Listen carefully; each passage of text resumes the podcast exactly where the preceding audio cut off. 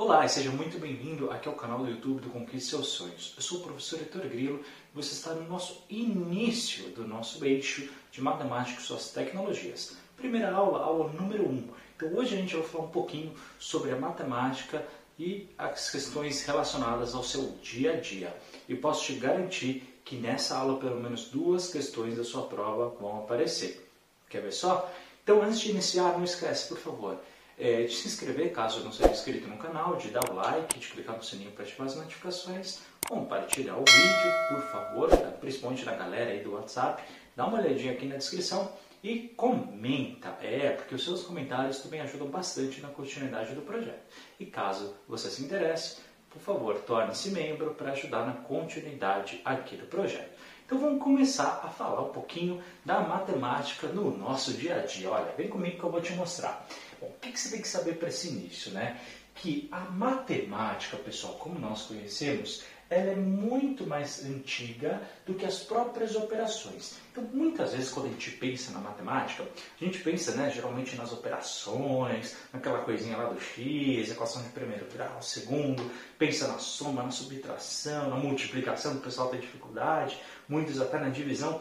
Olha, a matemática é muito mais ampla que isso, tá bom? Ela é muito maior do que isso. E ela já era usada muito antes pelos povos e tudo mais. Quer ver só? Olha um pouquinho. Ó, isso aqui cai, tá? essa questão da história.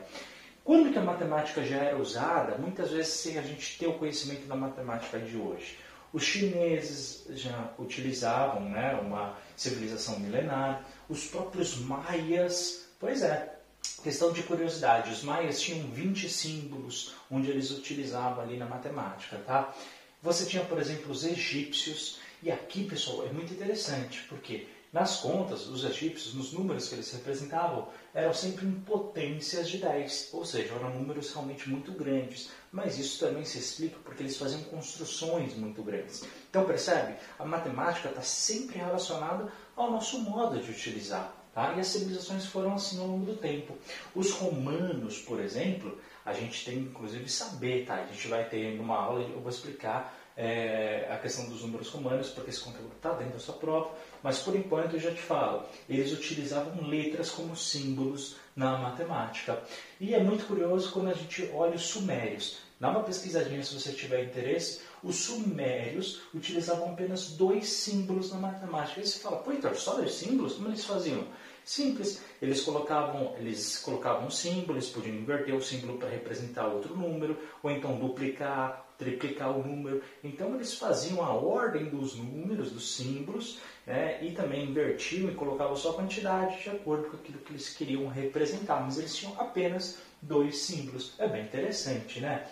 E olha só, há algumas técnicas que são muito importantes que a gente saiba, justamente para resolver problemas, tá? Por isso que nós aprendemos matemática, tá, pessoal? Simplesmente porque ela é útil, porque ela é importante. Ah, Heitor, não acredito. Eu vou te mostrar como ela é útil, tá? Principalmente, pessoal, quando que a gente vai utilizar bastante a matemática? Para grandes quantidades, tá bom? Então, isso, inclusive, é uma expressão que já cai na sua prova. Tudo que eu trago aqui, pessoal, já caiu em prova. Então, anota tudo no seu caderno, hein? Ó, problemas relacionados a grandes quantidades, essas técnicas são muito importantes. Então, quando que a gente vê matemática? Onde que a gente observa? Em várias situações. Quando a gente está analisando uma tabela, quando a gente está vendo gráfico, e ó, você já sabe, né?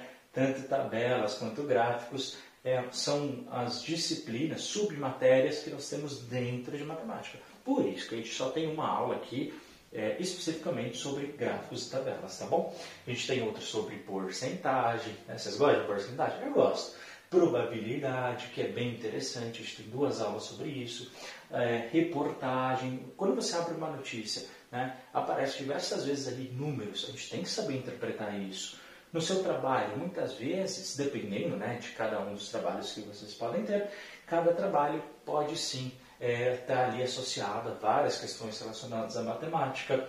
No nosso cotidiano, por exemplo, você vai no supermercado, vai pagar uma conta, vai comprar um produto, vai vender alguma coisa, você tem que saber um pouquinho de matemática. E claro, né, nas operações que a gente já conhece. Então, na soma, que depois a gente vai explicar melhor, subtração, divisão, multiplicação, em várias outras situações. Pessoal, agora a gente vai entrar numa questão de prova que ela pergunta bastante, tá? E eu tenho certeza que uma daquelas duas que eu te falei vai estar aqui no que eu vou explicar. Então presta bastante atenção.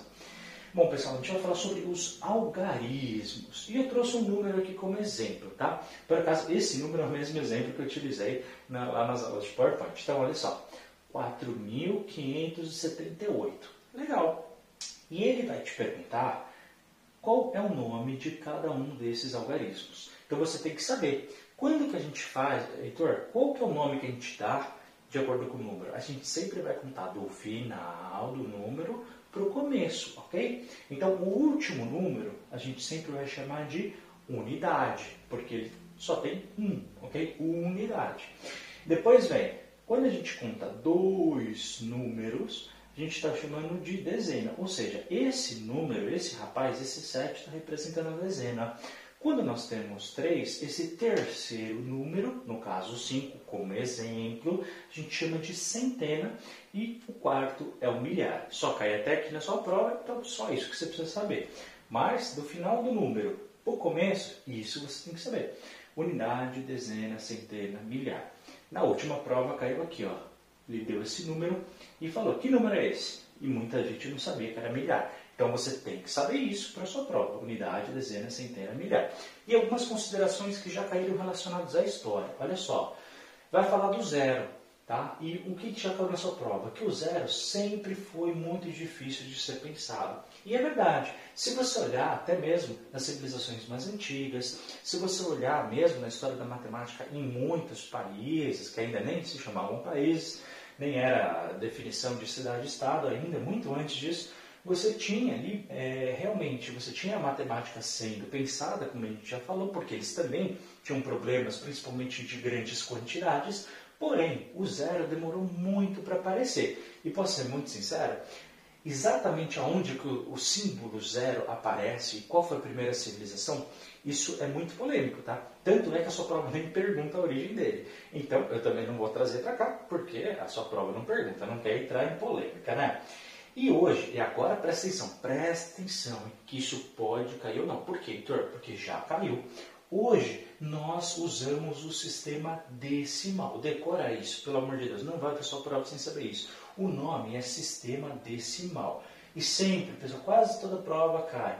Qual o nome do nosso sistema atual? E o pessoal não lembra. Então você tem que saber. Sistema decimal.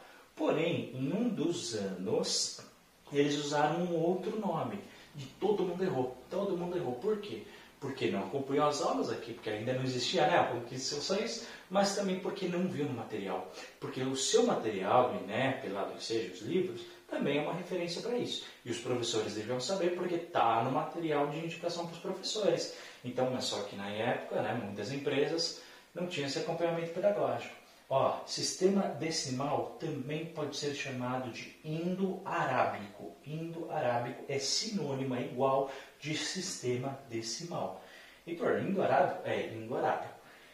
Para o pessoal que, é, conhece a história um pouquinho mais aprofundada, sabe que no fundo, no fundo, não é sinônimo tá bom? É totalmente diferente. Mas a sua prova falou que aí deu como certo essa questão.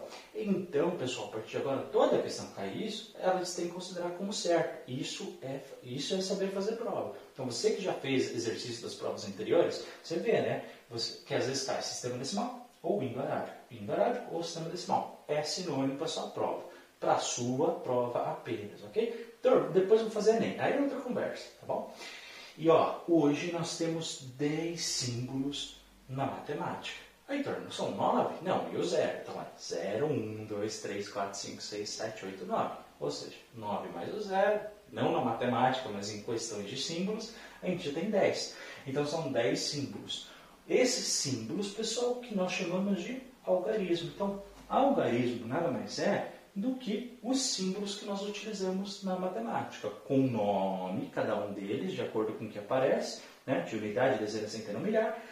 E você tem que saber, são 10 símbolos que é sinônimo de algarismo e que sistema decimal, que é o que nós utilizamos hoje como simbologia, também tem o sinônimo de indo-arábico. Esses são todos os exemplos que nós utilizamos como técnicas principalmente para problemas de grandes quantidades. Não vamos esquecer que já caiu na sua prova da ensejo.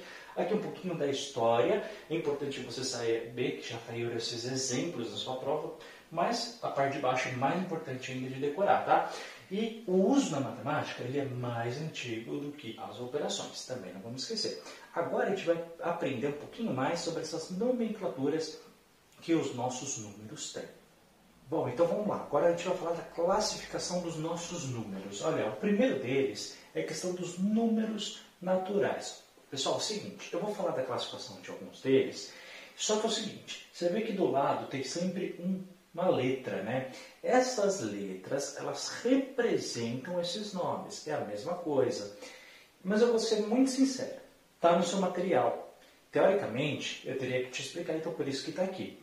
Porém, essas nomenclaturas, esses símbolos nunca caíram, apenas os nomes, tá? Mas decora os dois pelo sim pelo não.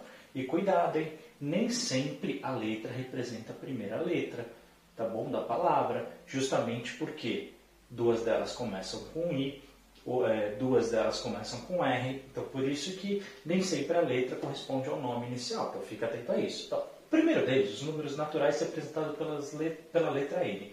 A gente vai usar os números naturais quando a gente precisa contar do zero até o infinito. Ok? Então, toda vez na matemática que você tiver três pontinhos, a famosa reticências, quer dizer que é infinito, tá? um número que não termina. Então, ele começa da onde? Começa do zero. Cuidado que o zero pertence aos números naturais. Então, coloquei aqui alguns exemplos. 0, 1, 2, 3, reticências, ou seja, vai até o infinito. Para trás, não. Já os números inteiros, eles são representados pela letra N, que eles são os números naturais mais os negativos, ou seja, 0, 1, 2, 3, além disso, os números para trás também. Cuidado, números inteiros, tá? Então, menos 2, menos 1, 0, 1, 2. Reticências para trás, reticências para frente, tá bom? É infinito, tanto para trás quanto para frente. Você vê que é bem mais amplo porque representa, além dos naturais, também os negativos. Já os racionais, que é simbolizado pela letra Q, é todo número que é dividido, seja ele, cuidado, positivo ou negativo, muita gente erra aqui, mais o número zero. Atenção, o zero também pertence, ok, aos números racionais. O zero representa, está aqui, ó, nos naturais, está nos inteiros e está nos racionais. Os racionais, pessoal, coloquei aqui vários exemplos, tanto em fração quanto em decimal. Relaxa que a gente vai ter uma aula que só explica como é que isso faz. Mas olha, 2 terços, 0,5, que é metade de 1, 6 sobre 8 e assim por diante. Tá? Coloquei aqui três exemplos para você perceber. São divisões, ok? Sejam elas positivas ou negativas. Lembrando que o número decimal é também uma divisão, tá? Guarda essa informação que na aula a gente vai pegar ela aqui para trabalhar.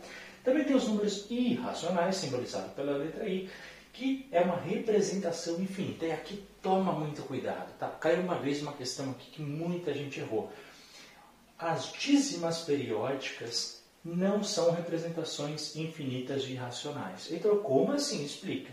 O número irracional, pessoal, é quando depois da vírgula eu tenho vários números aleatórios e a reticência, ou seja, ele é infinito, ele não termina, tá? Ele não pode terminar. Segundo, os números são aleatórios, tá vendo? Não tem uma, um padrão.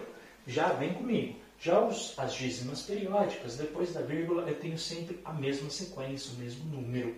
Tá? Então, essas dízimas periódicas não pertencem aos irracionais ok? Apenas representação infinita que não é dízima periódica, tá? Ou seja, depois da vírgula, resumindo, tem que ter números aleatórios. Repetir o número não é irracional. Já caiu uma questão disso e muita gente errou. Números reais. E aqui é bem tranquilo, tá? Porque os números reais são os números racionais, ou seja, todo número dividido positivo ou negativo mais o zero, e também os irracionais. Então você vai somar esses dois grupinhos que é essa representação infinita que não é a dízima periódica. Então, todos os irracionais e os racionais pertencem ao grupo dos reais. Tranquilo? E por fim, pessoal, os números negativos. E aqui ele vai trabalhar né, para que você saiba identificar na sua realidade. São esses três exemplos que já caíram na sua prova. Então você tem, por exemplo, um saldo, todo número negativo vai ter o número, o símbolo menos, ok? Antes do número. E ele vem, ele significa o quê? Que ele é menor do que zero, ele está antes de zero. Então olha só, por exemplo, saldo bancário. E abriu o seu saldo bancário. E de repente tem lá o símbolo do menos e tem um valor de 250 reais. O que, que significa? Que você está devendo para o banco ok? Está no cheque especial e os juros é muito caro, cuidado, 250 reais. Como é que a gente sabe isso? Pelo símbolo de menos que tem antes do número. Tá? Já caiu todas essas três exemplos. A gente também pode usar números negativos para representar temperaturas abaixo de zero. Então, por exemplo, está, está numa cidade muito fria, pegou o termômetro, está aqui, ó, está lá, menos 2 graus Celsius. O que significa? Significa que ele está 2 graus negativos abaixo de zero. Tranquilo? E por fim, pontos perdidos no futebol. Então, por exemplo, seu time já jogou, entretanto teve uma escalação irregular e ele perdeu 4 pontos, ou seja, ele vai pegar aquele ponto que ele tinha e vai retirar, tá bom? Ou seja, menos 4. Então, esses são três exemplos de números negativos que já caíram, tá bom? Então, eu trouxe para simplificar aqui para vocês. Não esquece, números naturais, inteiros, racionais, irracionais e reais, além dos números negativos. Pessoal, encerramos então por aqui a nossa primeira aula de matemática. Você vê que é bastante conteúdo, né? Mas vai, vai perceber que algumas aulas são mais fáceis, outras mais difíceis, mas tem que continuar estudando normalmente. Qualquer dúvida já sabe, é só escrever para mim, que eu estou aqui para te ajudar. Meu WhatsApp pessoal daqui embaixo nos comentários. E por favor, não esquece do like, de clicar no sininho para ativar as notificações. Torne-se membro caso queira, tá bom? Compartilhe esse link o máximo possível. Não esquece de comentar, do like, se inscrever no canal e qualquer coisa. Estou aqui para te ajudar. Dá uma olhada na descrição do vídeo que tem muito material, muito conteúdo bacana. E qualquer coisa, estamos aí. A gente se vê na nossa próxima aula. Forte abraço, até a próxima.